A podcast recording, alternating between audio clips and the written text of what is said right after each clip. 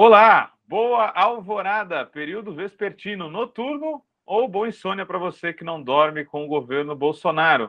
Eu sou Guilherme Prado, já vou pedindo seu ecoclique para curtir aí o nosso vídeo, compartilhar a gente, porque nessa selva da internet, sem interação, a gente some.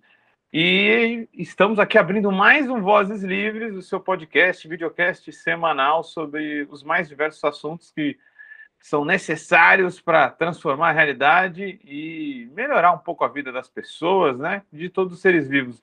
Hoje vamos falar de uma questão essencial brasileiro que a gente já é, abordou um pouco aqui e estamos aprofundando, né? Ah, falamos sobre cooperativismo de habitação, falamos um pouco sobre a FUCVAN, uma cooperativa uruguaia, bem diferente a pegada dos movimentos sociais é, em relação aos de moradia aqui no Brasil, no, no, Uruguai e em outros lugares da América Latina. E vamos continuar o papo aqui hoje com alguém que manja muito do assunto aí, que ainda é amiga de lutas aí pela Baixada Santista, nas ocupações, nessa tentativa de desmercantilizar a moradia. É, eu vou chamar então a Carol Maziviero, que tem um belo currículo aqui, que eu vou deixar para ela mesmo falar, porque é bem extenso e a gente também gosta de saber o que come, onde vive, né? Dos nossos, dos nossos convidados. Então, Carol, bom ter você aqui hoje, bacana, obrigado pelo convite e se apresenta para a galera aí. Obrigada, Guilherme, obrigada, pessoal do Livres. É, eu sou daqui de Santos, mas moro em Curitiba. É, sou professora da Universidade Federal do Paraná, do curso na graduação né, em arquitetura e urbanismo, na pós-graduação em planejamento urbano. É, sou arquiteta de formação, fiz mestrado e doutorado na USP, na arquitetura, né, em fundamentos sociais da urbanização, que é uma linha né, dentro da, da arquitetura e do urbanismo. Fiz um período de é, pesquisadora visitante né, durante o doutorado na Universidade da Califórnia, em Berkeley. É... Maneiro. Isso. E, e, e, você também faz parte é, da, do movimento Despejo Zero e também da rede BR Cidades, né? Fala um pouquinho para a gente aí que está iniciando esse papo na questão da moradia, como é que funciona esse movimento?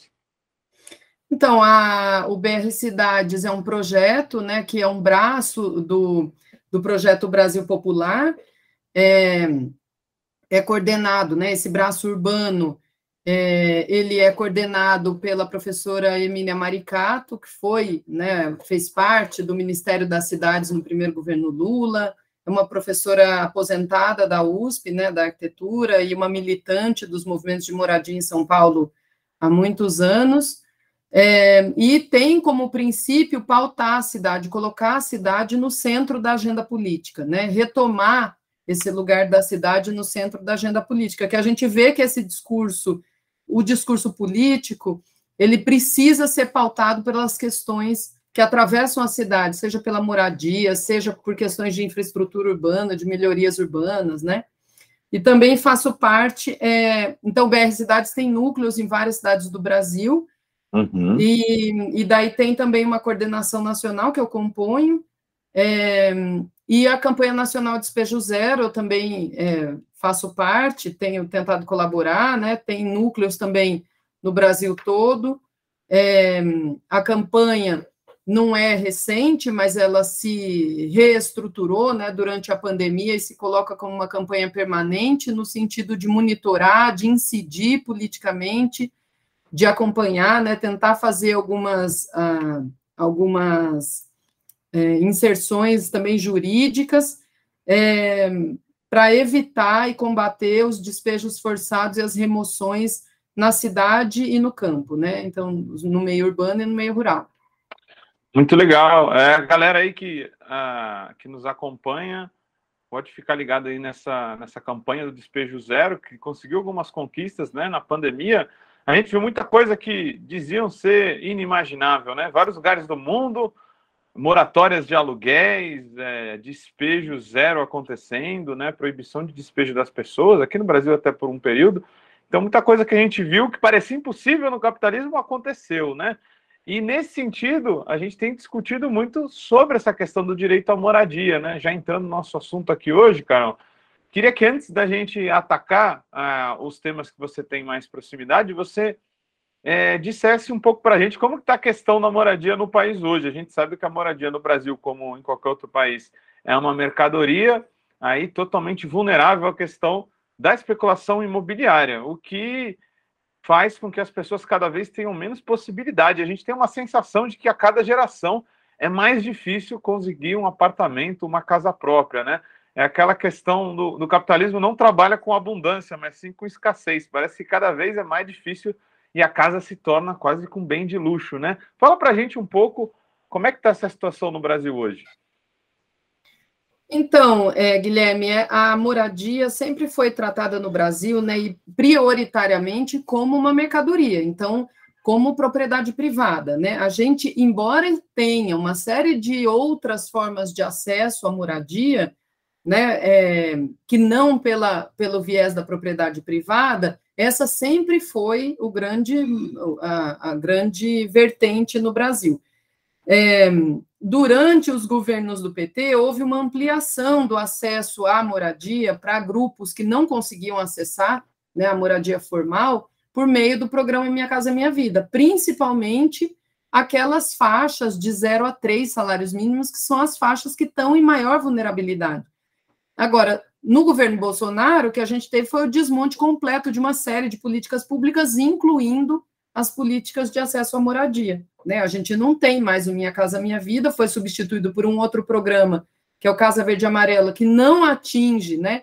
não é destinado para essa faixa, que são as pessoas que não conseguem é, entrar em nenhum tipo de financiamento, né? não são pessoas que conseguem atingir um patamar para ter um financiamento, e essas pessoas, então, estão colocadas no, num limbo, né? não tem como acessar. Não tem como, porque não tem outra forma de acesso no Brasil, que historicamente não foi construído, e não tem como, porque o único programa público, né, estatal que a gente tinha, também foi completamente desmontado. Então, então, e eu queria só destacar a importância do Minha Casa Minha Vida, principalmente para o grupo mais atingido pela é, pela questão do acesso à moradia, né, pra, o grupo para o qual a moradia sempre foi mais dificultada e que é mais vulnerabilizado por isso, que são as mulheres, sobretudo mulheres negras. O Minha Casa Minha Vida, é, depois de muita luta, conseguia colocar no nome da mulher. Então, a mulher é que ficava com a titularidade da casa, né? É, no entanto, é, são elas que a gente vê acompanhando, né, pelo, pela campanha nacional Despejo Zero, que sofrem muito mais com os despejos e remoções. São elas que Sim. compõem prioritariamente essa, essa estrutura né, de periferia, é, que a gente chamaria das bordas, das franjas da cidade, né? É interessante, a gente tem aí um processo de destruição das políticas públicas que existiam antes e que eram de certa forma, foram bem massificadas, né? E, e, de alguma forma pioneiras também. Mas apesar disso, a gente sabe que é, é, um grande problema a questão da moradia, porque ela lida com uma lógica de mercado e a lógica do próprio sistema que a gente vive, né? Então, muitas vezes, onde a gente tinha grandes empreendimentos acontecendo, a, né, com muitas moradias de pessoas, isso acaba às vezes valorizando o entorno né, obras de saneamento, até grandes shoppings ou obras públicas, elas valorizam o entorno, às vezes acabam expulsando as pessoas, né? Então é uma lógica muito destrutiva essa da especulação, parece que não tem saída. Mas como a gente te trouxe aqui hoje, tem algo que pode nos ajudar aí a ter um horizonte. Seria o termo territorial coletivo, Carol. Você acha que ele pode ajudar a sair dessa lógica da especulação? Explica para a gente o que, que ele se baseia. Então, o termo territorial coletivo está tá pautado né, num modelo é, de acesso à moradia, de gestão também, né, é, americano, que surge lá no, no, no movimento dos direitos humanos americanos, é, dos anos 60, e é um modelo que está muito pautado na dissociação entre o que ah, é. Isso naquela época, desculpa, Carol, isso naquela época já da luta pelos direitos civis nos Estados Unidos, então, isso, anos 60. Interessante. Isso. Então, e lá nos Estados Unidos, em outros países, é conhecido como Community Land Trust. É, no Brasil, ele tem sido, e, e o Community Land Trust na, na Europa tem outro nome para isso, que é, é ah, não me lembro agora, na Inglaterra tem um outro modelo, mas tem alguma variação, em alguns países da América Latina ainda são chamados de CLT, né, Community Land Trust, no Brasil, ele vem sendo chamado de termo territorial coletivo, e ele é uma dissociação entre a, a, o direito da propriedade sobre a terra, sobre o solo, e o direito de construção, né, o direito daquela propriedade construída. Então, isso significa que a gente pode ter uma comunidade que vai ser a proprietária, né, uma, uma figura de pessoa jurídica coletiva, que vai ser essa proprietária da terra, né? E depois eu posso ter os proprietários individuais das habitações, dos edifícios, enfim, como proprietários individuais.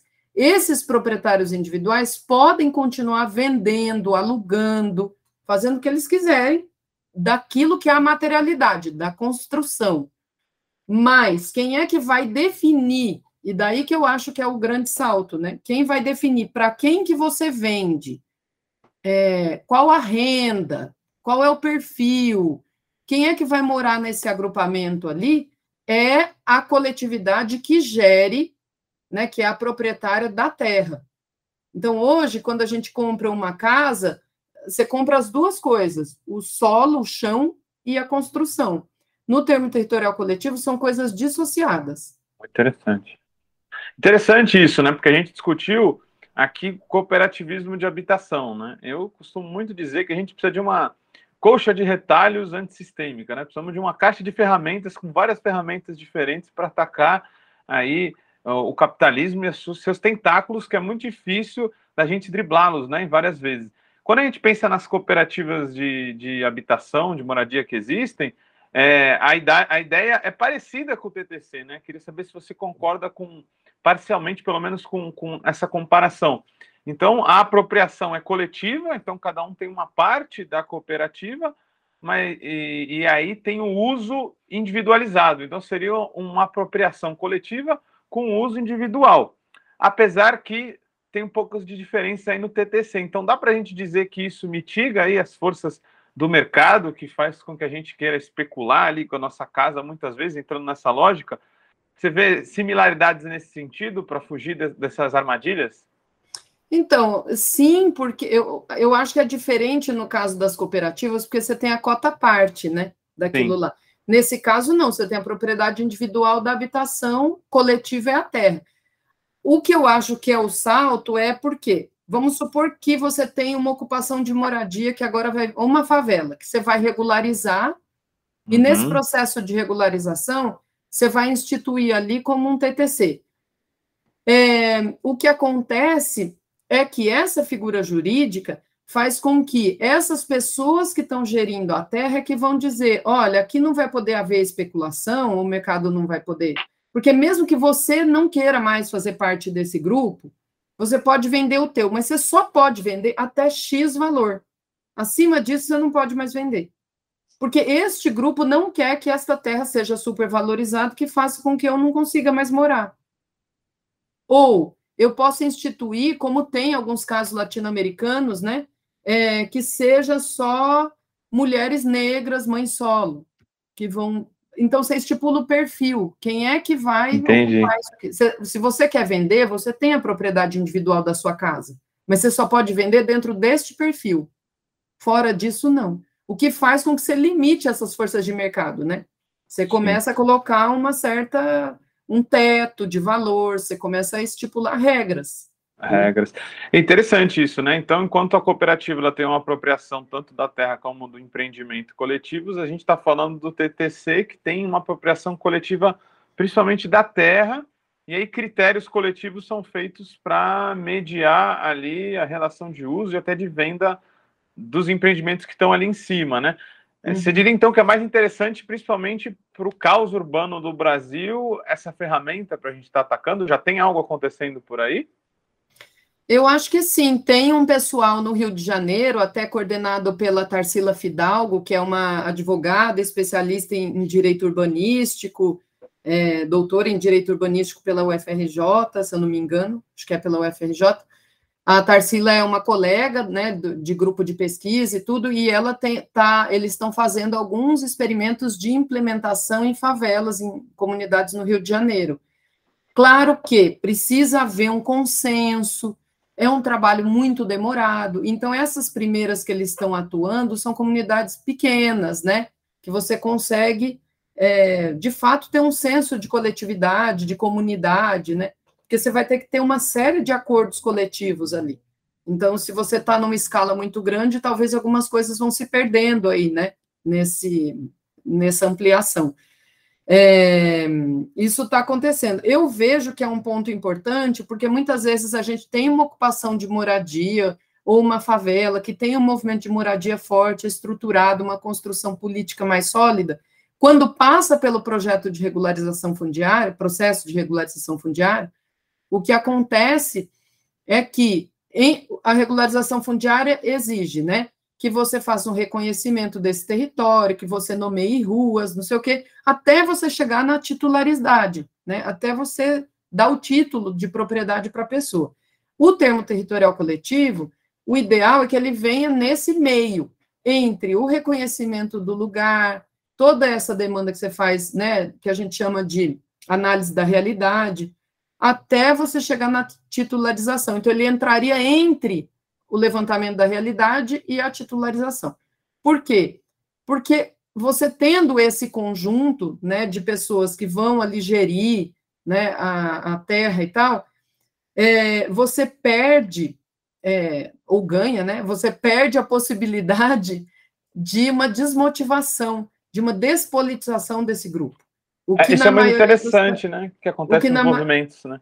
Pois é, o que acontece quando você tem a titularização. Agora cada um é dono da sua parte, acabou, né? Eu não preciso mais estar nessa tchau, coletividade para lutar por alguma coisa. Na verdade, eu precisaria, porque vem uma série de benesses urbanas aí que a gente precisa estar sempre nessa construção.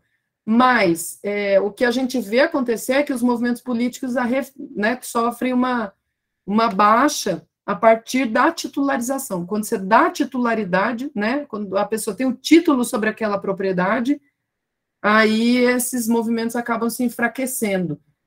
E, é, ter uma gestão coletiva, alguma coisa que eles vão trabalhar em conjunto, continuar trabalhando em conjunto, para benefício próprio, para benefício da comunidade, faz com que essa politização permaneça no tempo, né? Uhum. Interessante isso, porque é, é, um debate a se colocar no Brasil, porque você tem uma dicotomia muito forte entre público e privado, né? E parece que qualquer coisa aí no meio parece impossível, né? Até no cenário político é muito, muito pouco proposto essas saídas, né? É, hoje o que a gente tem de lei é, é, é um entrave para esse tipo de experiência, porque eu acho que no, no Brasil a propriedade privada é reconhecida, mas outras formas de propriedade coletiva existem alguns entraves, né? E, e, como que é feito esse arranjo, né? Por exemplo, se tem esse perfil aí de pessoa que vai estar dentro de um empreendimento desse é, é regido pelo TTC, é um regimento interno? Como, como que é construído isso, Carol? Então, quem vai definir isso é um acordo coletivo entre esse grupo, né? Que vai ser o grupo gestor. O grupo gestor ele é, ele é composto por moradores, mas também pode ser composto não obrigatoriamente, mas pode por, sei lá, é, auxiliar técnico, né, uma, uma assessoria técnica, uma assessoria jurídica, voluntários. A prefeitura também? A prefeitura, é, pode ser, né? Sim. Em alguns casos pode ser, mas prioritariamente deve ser composto pelos moradores, como se fosse como um conselho gestor, né? Agora, o que eu acho que é interessante é que eles conseguem se manter, né? então conseguem passar de uma insegurança né? É, dessa relação entre posse e propriedade, né? que é essa grande insegurança, eu tenho a posse, mas não tenho a propriedade, é, eles conseguem se manter nesse lugar e conseguem coletivamente construir acordos que são válidos naquele lugar. É claro que esses acordos não podem passar por cima de uma série de outros né, que estão gerindo a cidade, por exemplo, o plano diretor e tal. Mas aí eu acho que é uma figura jurídica que ainda está sendo implementada, tem uma série de questões que a gente vai saber e reconhecer no momento de implementação, né? Como qualquer acordo coletivo, é naquele momento em que, neste caso específico, algumas coisas vão aparecer. É, mas eu acho que tem uma série de vantagens, assim, sobretudo por manter a mobilização política.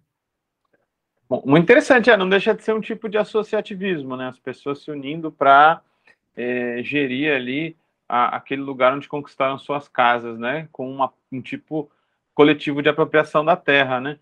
É muito interessante mesmo. É, mas isso ainda não, não figura, é, né? Talvez seja até esteja fazendo uma pergunta errada, dado que não é minha área, mas isso não figura ainda dentro do Estatuto da Cidade. Seria a, a, a intenção, inclusive, seria mais uma ferramenta para se mexer ou seria um instrumento separado, Carol? Como que você vê?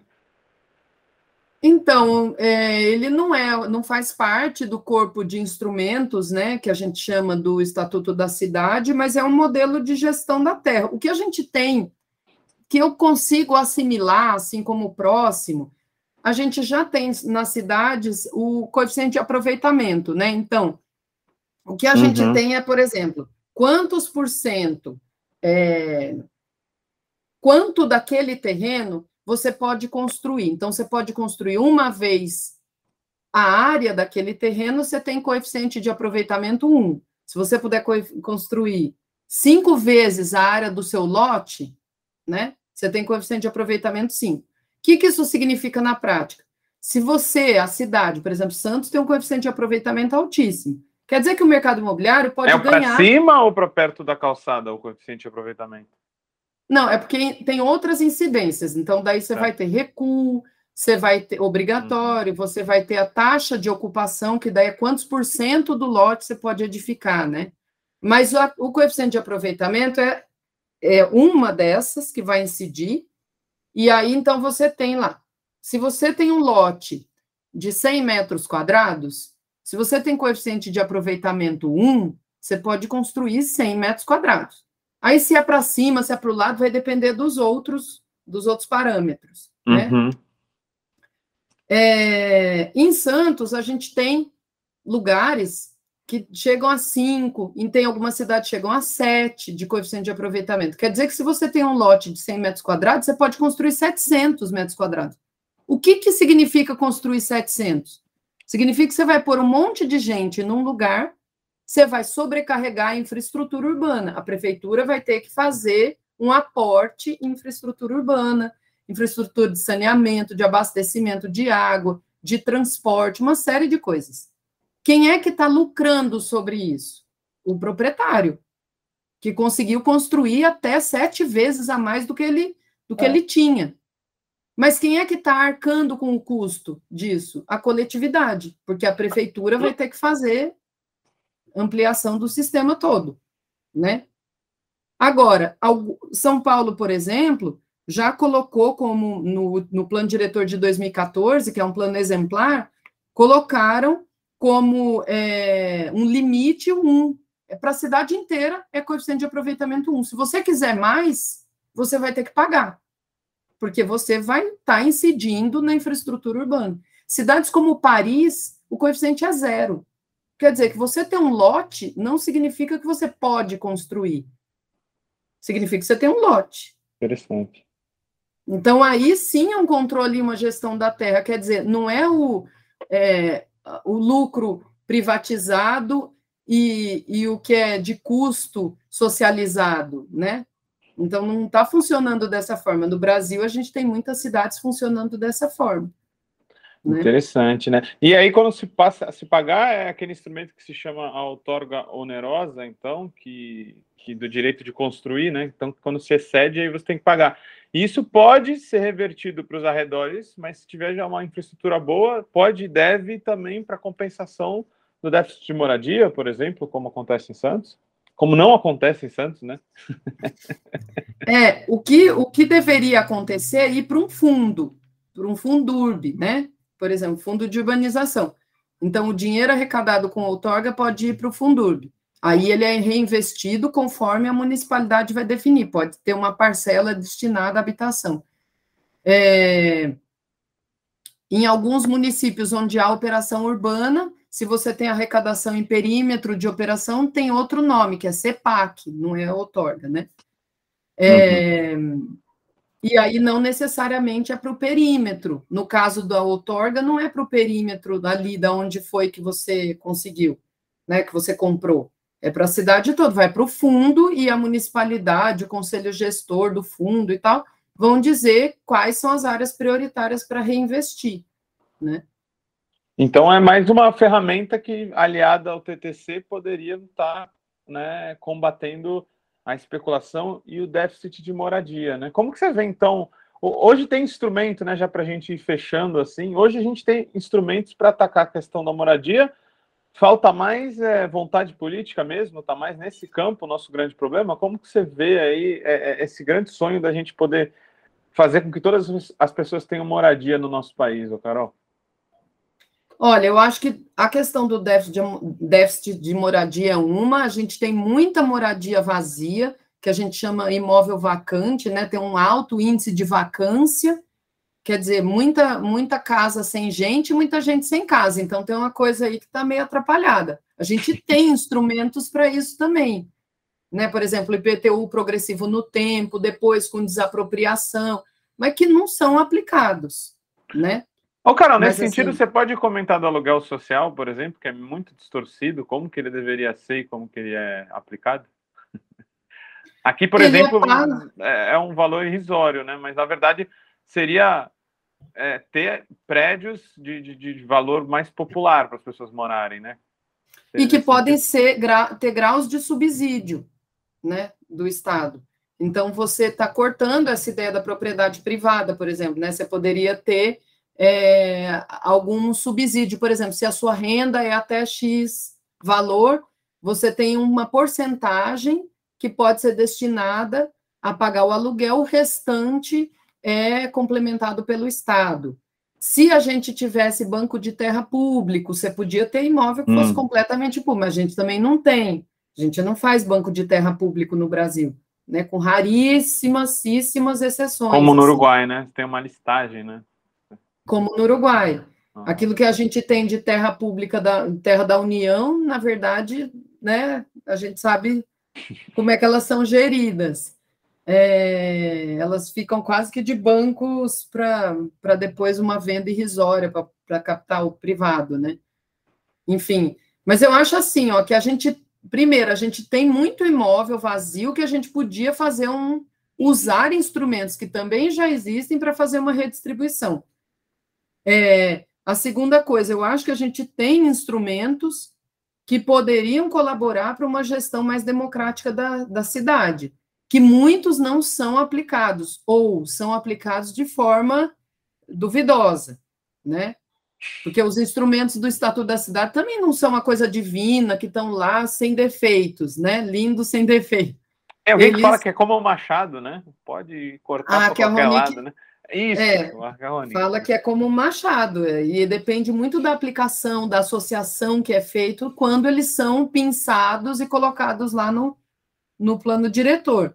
É, até porque eles também foram alvo de disputas no momento da redemocratização, né, quando foram construídos. Agora, é, eu acho que a gente tem instrumentos necessários e fundamentais a serem usados para essa gestão mais democrática. Acho que alguns modelos de gestão né, como o termo territorial coletivo colaboram para essa produção da cidade mais democrática e que dê de fato, né, uma, tenha de fato uma participação popular mais radical sobre a forma de gestão e uso da terra. É, e acho que a gente tem formas também de incidir em grandes proprietários e grandes especuladores, com os próprios instrumentos do estatuto, desde que sejam usados. Né? O IPTU progressivo no tempo, por exemplo, a desapropriação, por exemplo né? É isso aí, Co colocar em curso que já tem de instrumento ter vontade e criar mobilização política para isso, né? Muito bacana. Carol, a gente está é, tá chegando ao fim aqui, a gente queria deixar essa última parte para você dar sugestão de leitura, fazer seu jabá, se tiver algum para fazer, falar o que você está fazendo na vida, né? Fala aí, né? Esse é seu momento. Brilha aí, Carol. Obrigada por ter vindo. Obrigada a vocês pelo convite. Eu acho que é, uma coisa interessante é olhar o trabalho que esse grupo está desenvolvendo no Rio de Janeiro, né, que a, a Tarsila Fidalgo coordena lá, com essa aplicação, para a gente ver, de fato, tudo que está sendo, que é pioneiro, né, um caso pioneiro no Brasil, para a gente ver quais são as dificuldades que surgem, as dificuldades em geral surgem dessa relação comunitária, né, é, como é que as pessoas vão gerir isso, quem quer, quem não quer, essa negociação interna é sempre o mais difícil mesmo. Mas eu acho que é um caso pioneiro para ser olhado, para uhum. ser estudado, e, é, e, tentar fazer outras aplicações no Brasil, né? Tentar trazer essas ideias para outras áreas que tenham similaridade, né?